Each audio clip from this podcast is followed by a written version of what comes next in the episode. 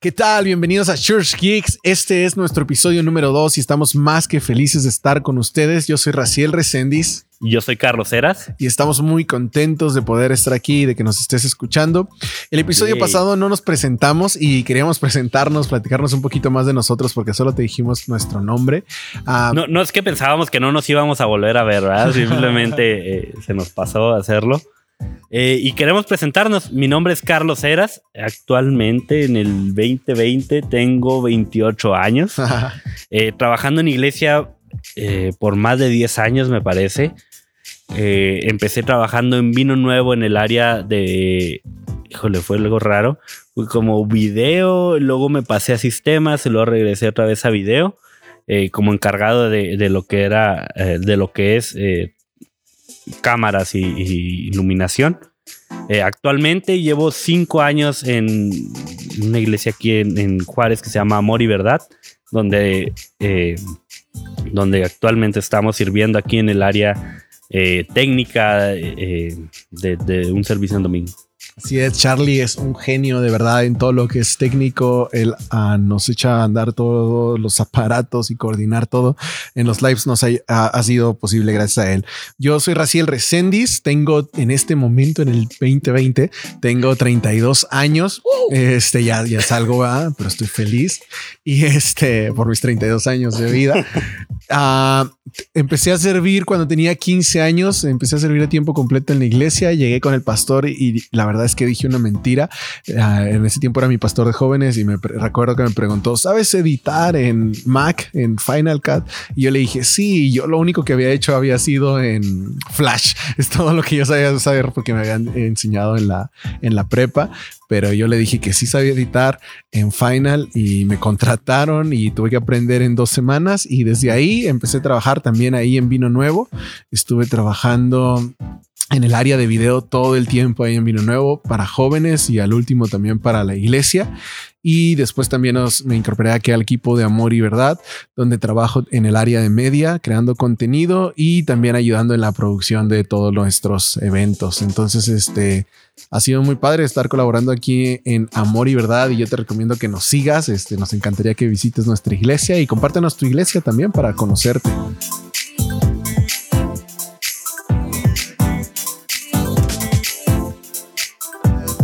Bien, estamos listos para continuar con nuestro segundo episodio de Church Geeks. Así Hoy es, estamos bien emocionados, ¿no? De, de este segundo episodio. Yo creo eh, en el primero Dios nos sorprendió y sabemos que en este eh, hay algo nuevo, ¿no? Que aprender. Así es, y hemos tenido muy buena respuesta de la gente. Gracias a todos los que se han suscrito, a los que han compartido. De verdad estamos felices. Y hoy ah, vamos a hablar de las mejores prácticas que podemos tomar para hacer una transmisión en vivo. Y nos preocupamos mucho porque fueran cosas que puedes implementar sin importar cuáles son tus recursos, eh, cuál es tu contexto. Porque, mira, en este tiempo es fácil como seguir, tratar de seguir la tendencia que hay en general. Y como iglesia también nos pasa. Empezamos a buscar, a seguir otras iglesias y de repente queremos adoptar todo y seguir todo.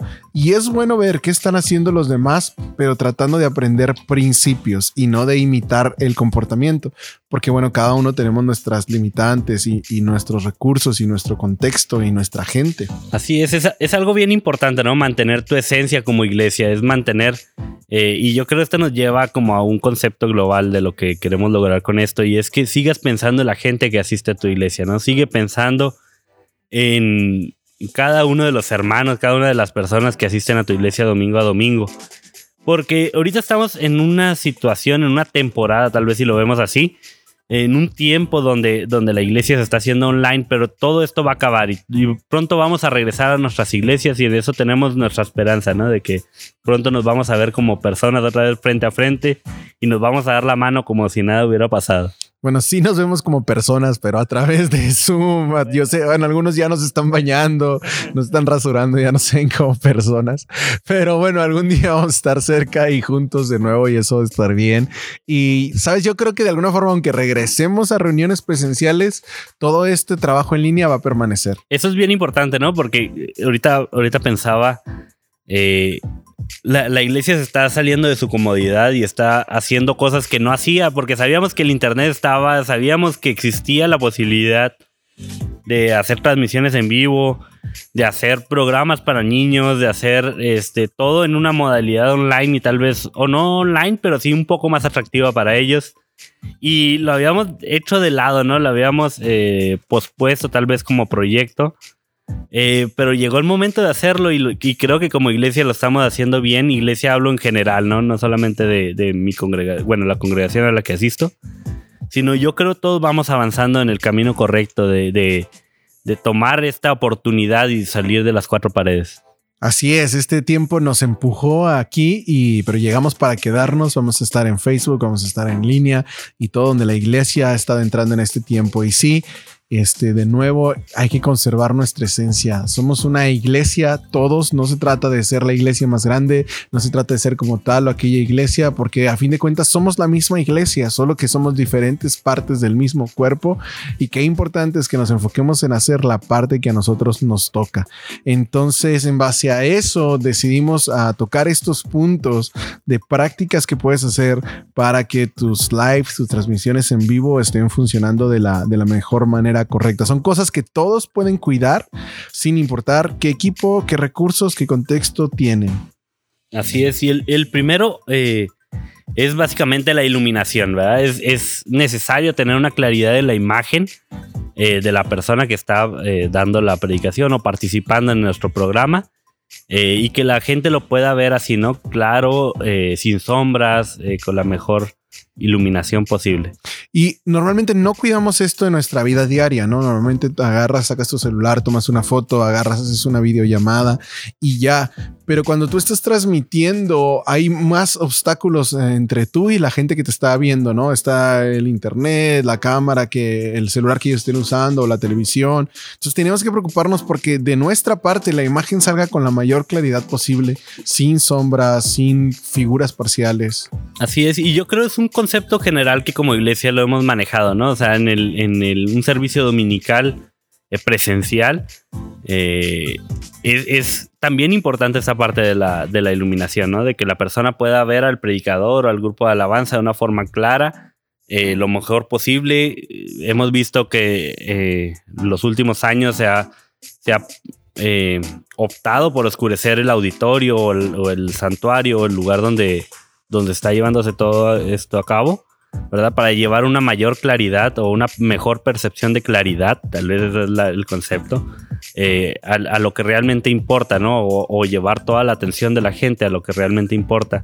Entonces yo creo es más o menos el mismo concepto en, un live. Sí, y estás tocando un tema importante que es atención. La gente pone atención a lo que ve. Entonces, si tú no te preocupas por iluminar tu transmisión, y tu imagen se ve medio oscura, la gente va a ponerle más atención a lo que está alrededor de la tele, de la computadora, de su teléfono, que sí ve, que a lo que está en la transmisión y no ve bien. Por eso es que se oscurecen los auditorios, porque ah, la idea es que la gente se enfoque en, en, lo que está viendo. Y si todo el auditorio está iluminado, pues la gente tiene su atención por todas partes. Hoy no estamos en auditorio, estamos en televisiones, celulares, iPads, pero igual hay cosas que se ven. Y si en la, el iPad, en el lugar donde te están viendo, no se ve bien, la gente no va a estar poniendo atención. Y son detalles técnicos que parecieran que no importan, pero sí importa mucho. Así es. El segundo punto que tenemos es la calidad de audio, el sonido. Y esto es bien importante, ¿no? Porque eh, para muchos es fácil agarrar el audio, eh, el micrófono del, celular con el que están transmitiendo y así este, darle, ¿no? Y, y, que se escuche un eco, que se escuche a lo lejos el pastor predicando y el grupo de alabanza eh, también con todo lo. Se escucha muchas veces más la batería, ¿no? Porque es lo primero que se capta. Eh, pero es necesario tener una claridad en el audio también, ¿no? Sí, porque también la gente pone atención a lo que ve y la gente pone atención a lo que escucha también. Y si, si no te escucha con claridad, se va a distraer con las demás cosas que sí escucha con claridad. Y he sabido de iglesias que ponían nada más este, en este tiempo, digo, en, su afán de tratar de resolver, y está bien ah, tratar de resolver, ah, ponían nada más el celular y toda la alabanza tocando ah, en vivo y todo el sonido entrando del ambiental al celular y se pierde mucha calidad y la persona que lo está viendo no lo recibe bien. Muchos de estos principios se basan en la idea de que pienses en la gente, que te pongas en el lugar de los que te están viendo, eh, en los recursos que ellos tienen. Entonces, si tu sonido no es claro, lo vas a perder. Es muy importante. El sonido, yo creo, es aún tu imagen pudieras no ser tan buena, pero si el sonido no está saliendo claro, estamos perdiendo. Y, con eso no estamos diciendo que, tengas, eh, no sé cómo decirlo, la mejor calidad tal vez, o, que estén bien ecualizados. Simplemente estamos hablando de claridad de cosas, ¿no? O sea, de que se escuche lo más claro posible eh, cada uno de los dispositivos que están. Sí, muchos ahora están transmitiendo con celular este, y es bueno. Y si usas un buen celular y es fácil tener acceso a un buen celular, este, y ahí te recomendamos usar este, dispositivos que puedas agregarle a tu celular, interfaces para tener una buena calidad de sonido. Te vamos a dejar los links en la descripción de las interfaces que puedes utilizar para, para grabar este, un buen sonido, ¿no? Pero lo que te tratamos de decir con sonido es no uses el sonido directo, busca la forma de conectarlo al celular o a la computadora o a la forma que estás transmitiendo, no uses ambiental. Así es. Eh, tenemos otro punto, otra mejor práctica, otro punto que, tenemos que eh, mejorar en nuestras transmisiones, estar conscientes de nuestras transmisiones, y es la calidad de la imagen. Ahí estamos hablando de resolución. Algunos pueden preguntarnos, oye, ah, grabo a 4K porque tengo un celular que graba a 4K o, y pues se va a ver mejor porque estoy entre más resolución estoy grabando, mejor se va a ver, mejor va a funcionar y lamentablemente no funciona así. Ah, hay muchos otros factores que, ah, que, influyen en cómo se ve. Así es, y, y uno lo vamos a tocar más adelante y es la velocidad de Internet, pero piensa en, este momento de pensar como el consumidor, ¿no? Como la persona que te está viendo en casa. Piensa en una televisión o en un celular o en una tablet o en, cualquier otro dispositivo con la menor calidad posible, ¿verdad? Y, tú quieres que ellos te vean bien, ¿verdad? Con esto influye también la velocidad de internet que tienen en las casas, que sabemos que México no tiene el mejor internet eh, como Estados Unidos aún, como China o algunos otros países del mundo. Eh, piensen eh, y, y, ser realista en esto, ¿no? Ser realista en, los recursos que tú tienes y en los recursos que la gente eh, común en su casa tiene. Así es o sea, si tú aumentas la calidad, tus recursos tienen que aumentar, ¿de acuerdo? Si tú ah, aumentas la resolución, tienes que tener más internet, tienes que tener un mejor sistema de transmisión en vivo y tu gente tiene que tener mejores televisiones, mejores celulares, entonces mejor velocidad de internet ellos, entonces es más complicado. Y, con eso no, no queremos eh, darte una imagen mediocre, ¿no? Y trata de hacerlo con... Eh, con lo que tienes y no te, o sea, no, te mortifiques por la... No, no, o sea, queremos hablar de excelencia y queremos hablar de calidad, pero también tenemos que hablar de ser conscientes con los recursos que tenemos, ¿no? O sea, no, con esto eh, no quiere decir que si vas ahorita a una tienda y compras una, una cámara 4K, transmitas a 4K. No, pues trata de, de, ser consciente con los recursos de cada uno. Así es. Yo creo, al menos nosotros estamos transmitiendo en HD, que es 1280 por 720. Pudiera ser en Full HD, pero de alguna forma queremos mantenerlo amigable para las personas que lo, que lo están viendo también. Así es, y, muchos preguntan, ¿por qué mi transmisión se corta? ¿Por qué mi transmisión? Es por eso, o sea, estamos tratando de transmitir a algo que nuestros recursos no están eh, listos para hacerlo, ¿no? O sea, yo creo que si aún nosotros tratáramos de transmitir a Full HD, o sea, ponle tú que nosotros logremos salir de aquí y logremos transmitirlo, pero de nada nos sirve si a la persona que nos está recibiendo nuestro video se le está cortando el video, se le está entrecortando el audio queremos ser realistas eh, con, la, con las posibilidades de cada uno. Así es, entonces no necesitas grabar a 4K para que la gente te vea mejor, al contrario, probablemente eso va a estorbar a que la gente te vea bien. Entonces utiliza una buena resolución que claro tenga buena calidad, pero que también este se pueda sostener tanto de nosotros que lo estamos mandando como la gente que lo está recibiendo. Otras cosas que es importante ah, tocando el tema de imagen es cuidar la estabilización de tus tomas. Yo creo que en este tiempo es indispensable que si utilices un tripié. Ah, algunos tal vez están transmitiendo ah, con sosteniendo ustedes el celular o moviéndose y o improvisando tripiés, ¿no? O, improvisando tripiés que es válido, pero encontrar la forma de sí estar firme en tu toma y cuidar mucho los movimientos que haces con la cámara, ¿no? Yo no recomiendo estar haciendo zooms o estar girando de un lugar a otro, o sea, es, es complicado. Así es. Ahora también viene la parte donde, donde tenemos que tener como eh, variedad de tomas, ¿no? ¿Esto para qué? Para crear interés en la gente, para crear eh, para salir de la toma monótona, ¿no? De estar solamente viendo al predicador o solamente viendo en un ángulo. Se trata de hacer una, una transmisión dinámica, ¿no? Y por lo menos yo recomiendo tener dos ángulos diferentes este, uno lateral, uno de frente o dos de frente, uno más cerrado que otro. Sí, y probablemente para esto ya necesitas como un, un, sistema de switcher o algo así. Ajá, pero hay sistemas de switcher digitales que no tienes que comprar un equipo, que lo puedes hacer este, desde una aplicación, pero sí te recomendamos que, este, que no uses solo una toma. Si es posible, usa variedad de tomas usa variedad de, fondos y si no lo puedes hacer en el mismo servicio o en el mismo momento, hazlo durante el servicio, ¿no? Que de repente, o sea, si no pudieras tener dos cámaras simultáneas, que al menos no sea la misma toma, el mismo encuadre todo el tiempo, porque eso pues va de alguna forma a cansar, sino buscar la forma de ser dinámico este, a través de las tomas. Así es. Y tenemos otro punto que es la conexión a Internet. Yo creo que lo tomamos ahorita eh, en el punto anterior pero es bien importante el que tengas tú. Eh, yo creo, si hay algo al que yo invertiría en esto, más allá de cámaras y de audio y de todo, que sí, se puede hacer, pero sería establecer una buena conexión de internet.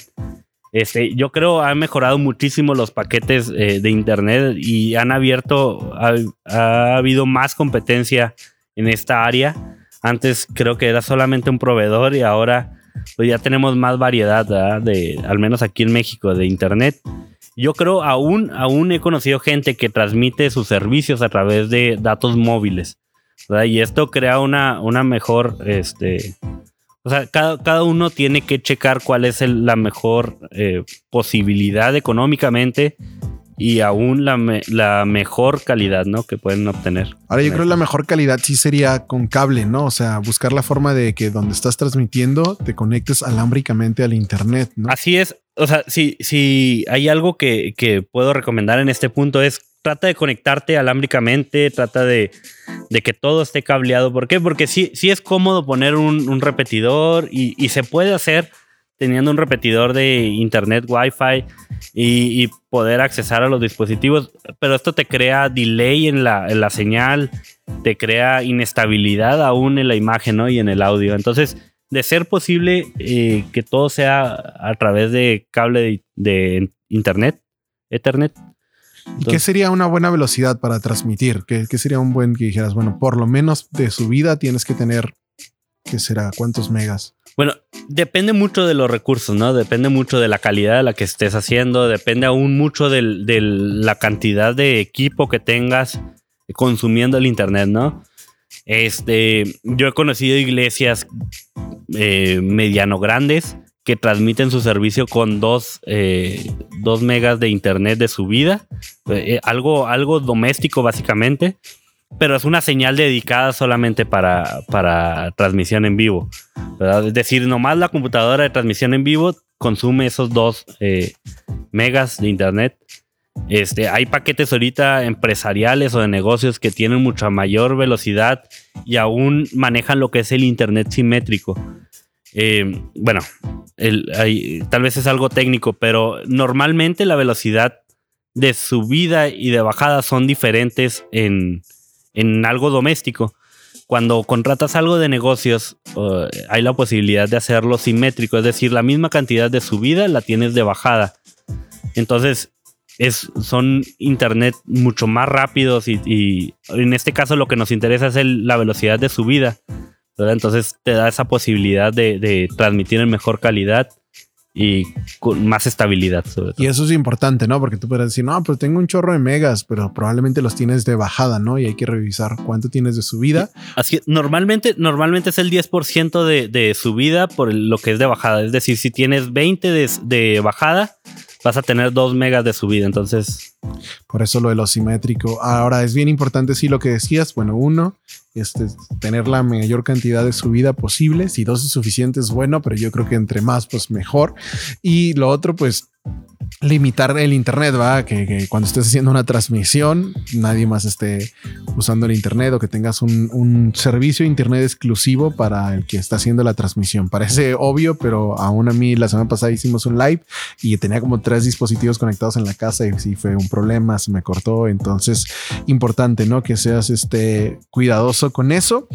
Y bueno, tenemos otro punto más de prácticas que puedes hacer y es agregar gráficos. Si tú puedes agregar las letras de las canciones y puedes agregar cintillas de quién está hablando, cintillas con números de atención o con anuncios eh, o imágenes con anuncios a tus videos en vivo, lo vas a hacer más dinámico. Nosotros tratamos de hacerlo cuando son reuniones presenciales, tener siempre cosas que respaldan ah, en la pantalla, siempre que en la pantalla está respaldando lo que está la persona diciendo, pero también tenerlo ahora que estamos en vivo, buscar la forma de agregar cintillas. De nuevo, vas a necesitar este probablemente una aplicación o un sistema de switcher, pero vale la pena porque lo va a hacer más, más dinámico. Así es, es bien importante, como tú dices, el reforzar eh, visualmente lo que, lo que estás diciendo, ¿no? Lo que la persona, el presentador, el pastor, el, equipo de alabanza está haciendo.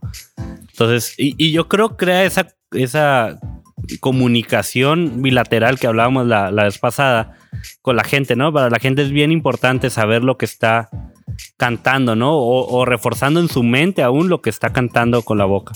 Sí, o los versículos que están diciendo. Nosotros lo hemos usado incluso para anuncios, como es en vivo, o sea, la gente, o sea, tienes a alguien hablando, pero la gente lo escuchó, pero ya se le fue la onda y sigue, entonces es complicado mantener la atención, pero si lo refuerzas, hemos usado para formas de dar, para que la gente vea ahí en la pantalla las formas de dar, para teléfonos, y abrimos un WhatsApp de atención a, a la gente, peticiones de oración y todo, entonces que se vea ahí el teléfono donde la gente puede escribir, que se se vea a lo que sigue más adelante. También tenemos uno que dice más adelante tenemos el área de niños, entonces ya la gente lo puede ir viendo. Entonces, todo eso son cosas que tú puedes agregar que generan valor, que generan atención, que es importante cuidar. Y lo otro, el último punto que tenemos que vale la pena tener es un buen programa técnico detallado, un run sheet, pero detallado. Este es un horario donde tienes lo que va a pasar, pero también pones a otras columnas qué es lo que va a pasar en lo técnico, qué vas a estar haciendo cámaras. Son instrucciones para cada una de las áreas, ¿no? Es decir, el, el que está aún eh, creando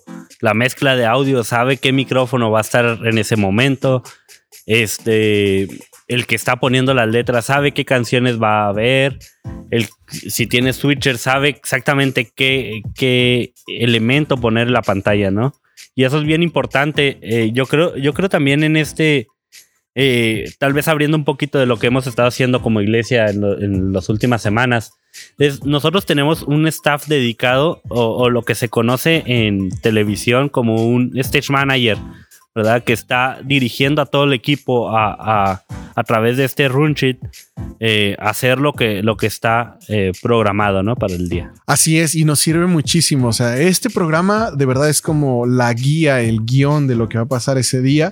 Como es en vivo, Ah, nos gusta que todos sepamos lo que va a pasar. Obviamente pueden salir mil cosas improvisadas, las cosas pueden cambiar y nos ha pasado, pero si no tuviéramos la guía sería aún más complicado poder responder a lo que sale imprevisto. Así es. Entonces tener una guía es muy buena, lo más detallado que puedas. No estamos hablando solo de un horario, un programa, sino que además de eso tenga las instrucciones, como decía Carlos, para cada área. Entonces eso te sirve mucho para coordinar a toda la gente que está trabajando en hacer este live posible y como es en vivo, pues necesitas que todo esté programado. Inclusive nosotros ah, cuando empezamos con esto de los lives hicimos unos días de ensayo donde revisamos cómo iba a fluir todo y donde entendíamos cómo iban a estar los cambios de toma, los cambios de cámara y donde el stage manager nos dirigía lo que teníamos que ir haciendo. Así es, en, este último punto es necesaria eh, o, más bien lo que no puede faltar es la claridad, ¿no? Tienes que tratar de ser lo más claro posible las instrucciones. Y si es posible, yo, yo les invito, eh, yo creo sería un consejo de parte de los dos, a que tengan un ensayo previo al servicio, no, no, no detallado, tal vez así de punto por punto, pero que todos recorran este horario, ¿no? Y todos eh, puedan imaginarse lo que está sucediendo en ese momento. Sí, es bueno, es bueno tener un ensayo donde cada quien entienda cuál es su trabajo, cuál es su papel y este y eso es clave como tener a tu gente bien clara de lo que tienen que hacer. Y ha sido bueno, ha sido bueno el proceso de cómo la gente se ha ido desarrollando. Quisiéramos escuchar cómo te está yendo a ti, cuánta gente están utilizando ustedes para, para hacer un live.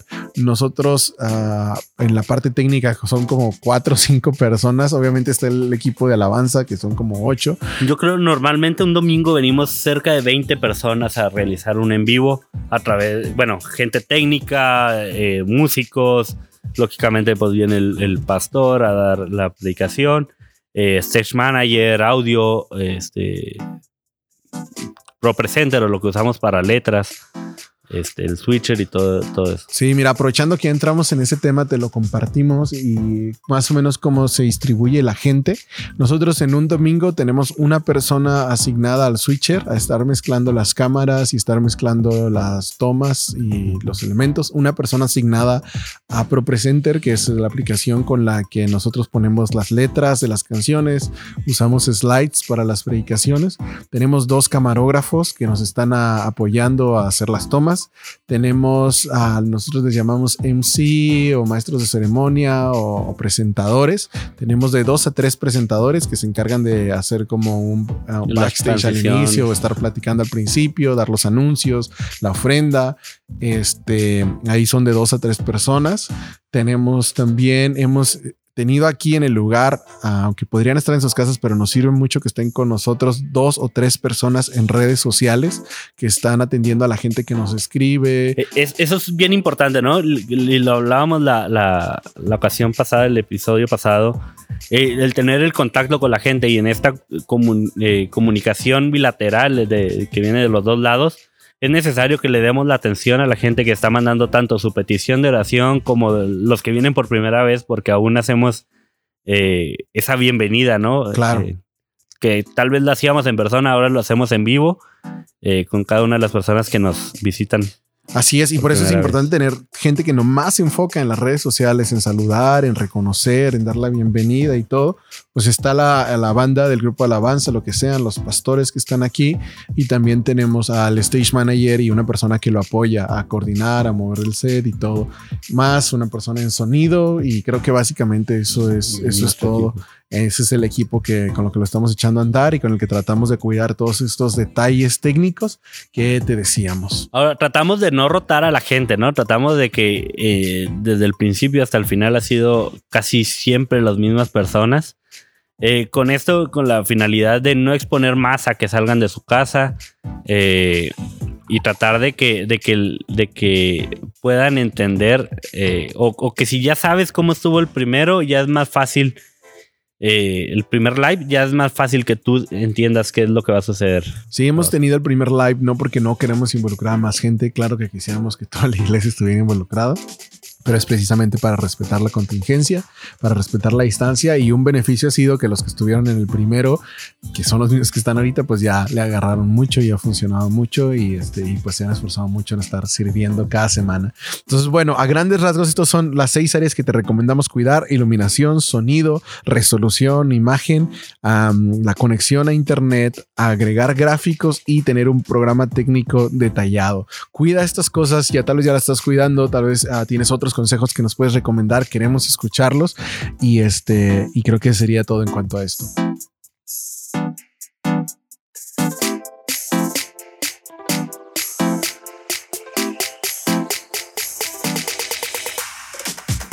Bueno, esto fue el episodio número 2, trayendo las mejores prácticas para hacer una transmisión en vivo. Qué bueno que pudiste escuchar este episodio. Te esperamos eh, episodios más adelante. Compártelo, dale like a nuestra página en Facebook. Estamos como Church Geeks. Estamos en todas las plataformas de podcast, Spotify, Apple Podcast y Google Podcast. Entonces comparte esto. Encuentra la plataforma que más se te acomode para ti.